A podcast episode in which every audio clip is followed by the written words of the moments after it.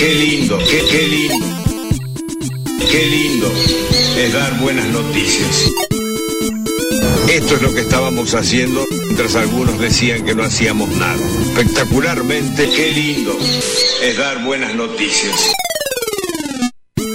De las declaraciones de Pichetto que podrían ser la carne, que podrían ser la tapa de asado, el, que podrían ser el vacío, que podrían ser el jamón del medio de las noticias low cost, nos vamos a lo más barato, lo más berreta, lo más pedorro de la realidad Sí, argentina. sí, sí, sí. Arrancamos este resumen semanal de, la mano del mejor presidente que tuvo esta nación, el señor Federico Pinedo. Ah, estuvimos hablando Ah, hace un ratito claro. de estas declaraciones, pero bueno, no íbamos a dejar afuera este audio que nos demuestra que anda un poquito mezclado con el temita de la división de poderes. Bastante normal que los gobiernos hablen con los jueces y le digan, mire, si usted hace esto, le genera tal daño a la Argentina. eh, Y mi amigo se llama Billetín. ¿Ha visto algún billetín por aquí? es normal e institucional. Argentina es un país singular. Por ejemplo, que el Poder Ejecutivo le informe a los jueces, "Che, tenga cuidado en la sentencia que va a hacer, No, porque en esto puede hacer quebrar a la Argentina, bueno, eh, téngalo en cuenta, no está bien. es absolutamente normal, así funcionan los poderes. Hacen falta más hombres como él. Hace falta más hombres como Pinedo, che. No me encantó lo de han visto a Don Billetín. Muy bueno, muy y bueno, le agarré ese momento de sincericidio al expresidente de la nación. Espero que esté muy bien, ¿eh? que tenga un lindo, lindo jueves. Bueno, esa fue la única low cost política que tenemos hoy. Ah, está bien, me a gusta. partir Sí, de ahora, acá empieza poco. lo bueno, señores. Y como necesitábamos limpiar un poquito el aire, ¿no? Sí, Venimos muy sí. cargados. Nombramos a Denso, Macri, sí. Pichetto. Sí, qué nombres, ¿eh? Escuchemos un poquito las enseñanzas que nos dejó la brujita Verón en un live de Instagram que hizo el otro día y nos trajo algunos recuerdos a la cabeza. Ay. Este es un mensaje del Ministerio de Educación. Saludo a Rosa Melano, Rosa, beso grande. Y me parece que me voy a pelear con, con el señor Elber Galarga.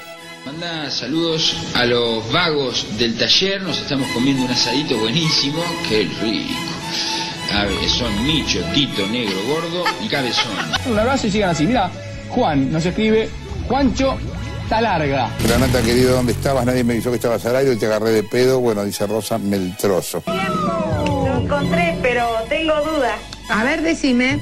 Tengo dudas la podón. Saludo a Rosa Melano. Creo que tu humor refleja un poco lo cotidiano, lo que nos pasa día a día. Hola, ¿cómo están? Tenemos 12 años. 12 tenemos. Ay, bueno, está bien, fue un especial, un gol de edition de redadas, de engaños que Sí, la sí. audiencia le hace a veces a algunos conductores Ay, de sí. televisión. Lo de la brujita fue en un live de Instagram y después saltó la ficha de que era la hija la que le puso lo de Rosa Melano.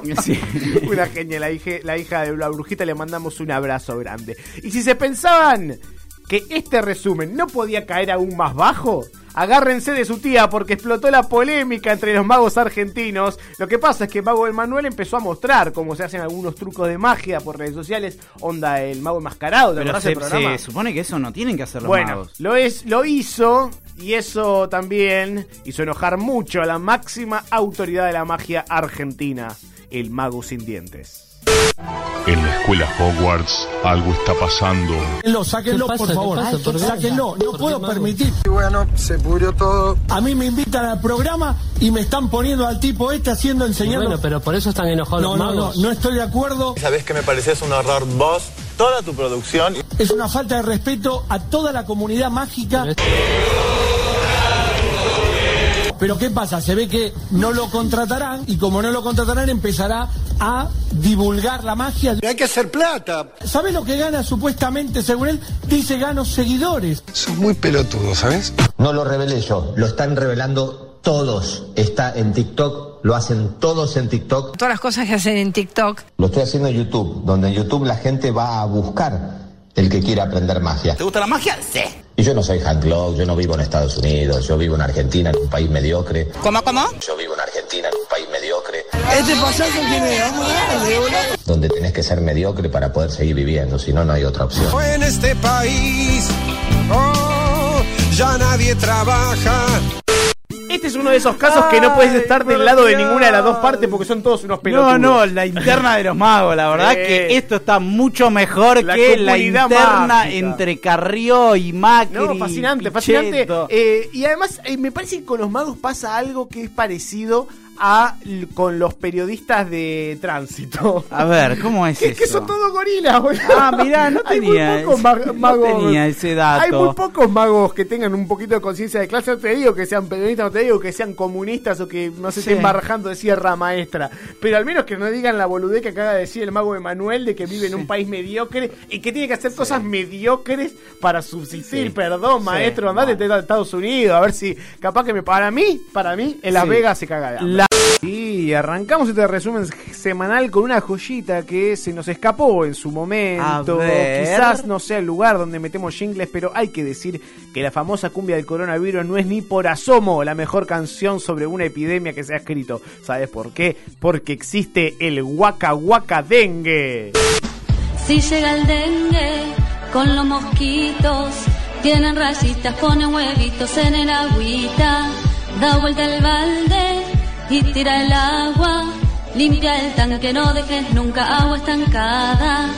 Cuidado con el dengue, cuidado con Temazo. el dengue. ¡Qué Vamos a timardo! ayudar Todos waka waka dengue, si tiramos el agua.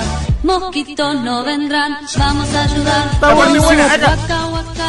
Waka waka agua. Excelente, está buenísimo porque no se entiende un carajo lo que dice Nada. y en la versión original tampoco. No, no, no. Con lo cual hay una conexión tremenda, ¿viste? Sí, sí, pero el Waka Waka Dengue, ¿no? Sí, Me parece Waka fascinante. Fascinante y definitivamente la mejor canción sobre un virus, Sí. ¿no? Contagioso que dando Sí, sí. por ahí. Excelente, excelente. Ahora sí, vamos a lo importante y no podemos dejar afuera, aunque ya muchos lo hayan escuchado, el momento exacto en que Pato Bullrich homenajea a la ex vicepresidenta Gaby Michetti. Dios la tenga en la gloria, Gaby, Ah, ¿eh? sí. Al explicar por qué Alberto es alto asesino. Esta es una emergencia. Comunícame con Rambo.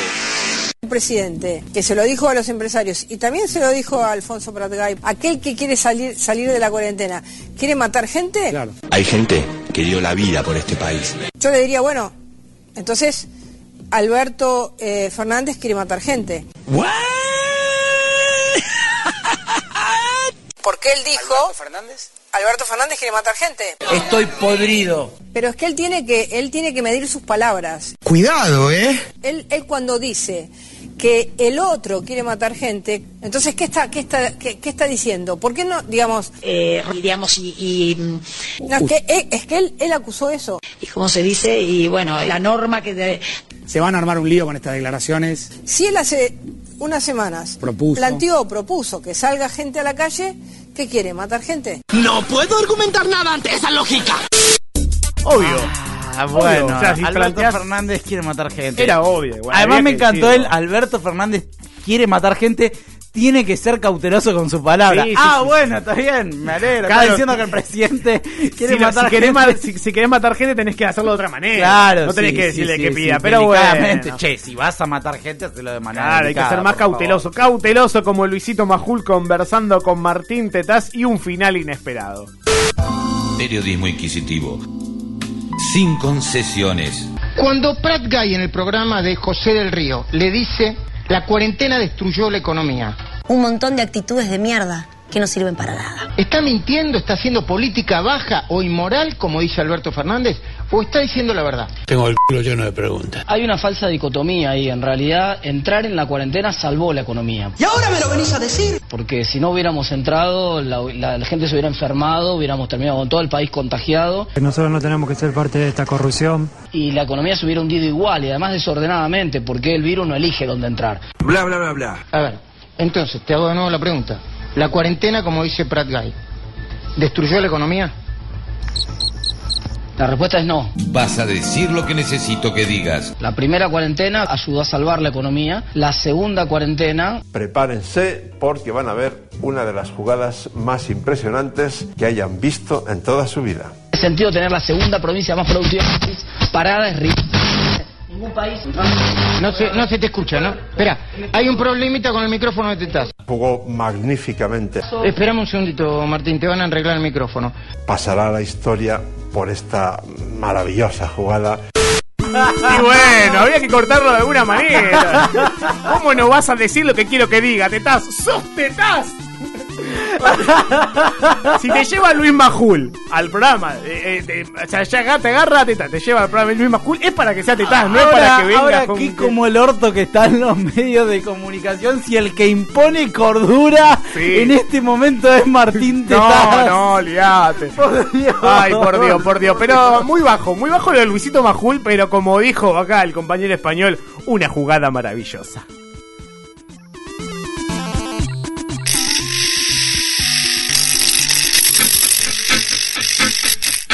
Ay, bueno, bueno, bueno. Esta guitarra la conocen, ¿no? 39 Ah, años sin Bob Marley. El 11 de mayo de 1981, a los 36 años, fallecía Bob Marley. Y bueno, hay que escuchar Éxodas. 1977. Bob Marley Limpiando un poco el aire, ¿no? También. Ah, hay que limpiar un poquito. Después de Majuli, ¿estás? Eh, por favor.